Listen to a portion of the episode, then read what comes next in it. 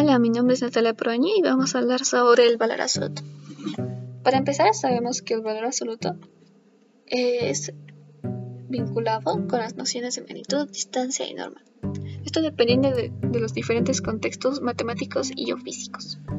Sabemos que en matemáticas el valor absoluto no tiene en cuenta el signo, ya que el signo puede ser positivo o negativo, pero no lo va a tomar en cuenta. Por ejemplo, el número 5. Sabemos que el número 5 es el valor absoluto de más 5 y de menos 5. Pero ahora tú me dirás, ¿por qué me estás explicando algo que ya vi en clases y de lo que ya soy experto? Así que yo te diré, probablemente en clases no hayas visto sobre cómo usar el valor absoluto en tu vida cotidiana, así que voy a continuar con mi explicación. Probablemente tu profesor no te explicó cómo usas sin darte cuenta el valor absoluto. Imaginemos que estás en una ciudad que no conoces. Necesitas ir a comprar comida con urgencias a una tiendita.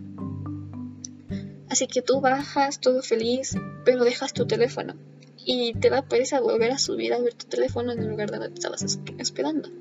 Así que mejor decides preguntarle a la persona que primero te encuentres. Así que te encuentras con un señor, una señorita, lo que sea, y le vas a preguntar, discúlpeme, ¿me puede decir dónde queda la tienda más cercana? Y te va a decir, claro, se encuentra a dos cuadras hacia adelante. Entonces tú vas a decir, muchas gracias. Entonces llegas a la tiendita. Ahora imagínate que la tienda no estaba hacia adelante, sino estaba hacia atrás. El señor o la señorita no te va a decir que tienes que caminar menos dos cuadras. Simplemente te va a decir, camina dos cuadras, pero hacia el sentido contrario. Así que esto es porque el valor absoluto no tiene en cuenta el sentido, ya que independientemente del sentido la distancia va a seguir siendo la misma, o sea, va a seguir siendo absoluta.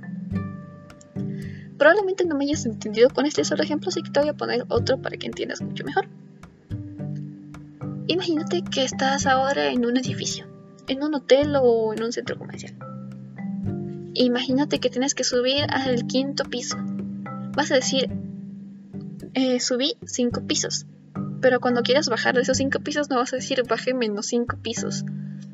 Porque únicamente vas a decir bajé 5 pisos. Ya que aunque sea posible decir bajé menos 5 pisos, ya que puedes hablar sobre los parqueaderos, los sótanos, etcétera, los pisos subterráneos, probablemente no lo hagas, así que mejor solo di bajé 5 pisos.